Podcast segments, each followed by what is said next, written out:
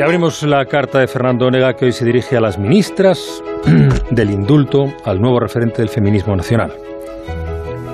Em, Fernando, buenas noches. Muy buenas noches, Juan Ramón, y buenas noches a las señoras ministras de Justicia, doña Pilar Job, y de Igualdad, doña Irene Montero.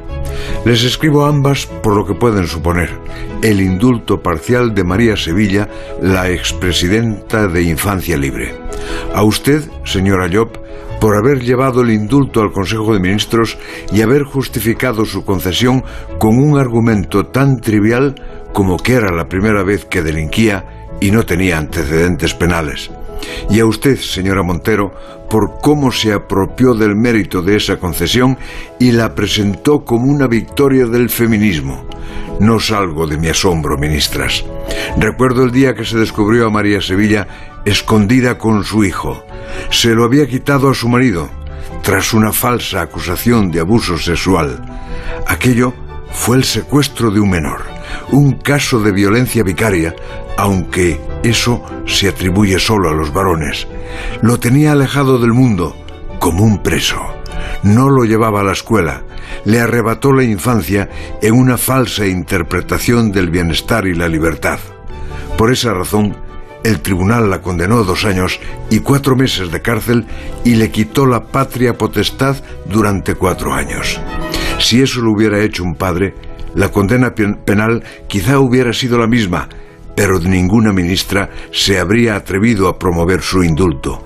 Habría caído sobre él la ira de la sociedad y sobre todo de la militancia feminista y no digamos del fundamentalismo feminista. Mire, Irene Montero, yo celebro que María Sevilla no entre en la cárcel. ¿Cómo no lo voy a celebrar? Lo que irrita es que usted presente su indulto como un trofeo. Si algún mérito puede cantar la titular de un ministerio que debe gobernar para todos, es el sentido de la justicia que tiene el gobierno, una justicia que castiga y mete en prisión, pero tiene sentido de la piedad.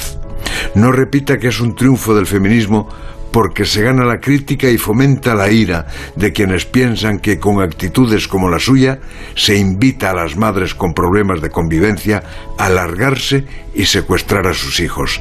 Y si una madre puede hacerlo, dígame Irene, ¿por qué no lo va a hacer un padre? Lo dijo esta mañana Susana Griso. Esa forma de entender el feminismo, eso es lo que hace engordar a Vox. La brújula.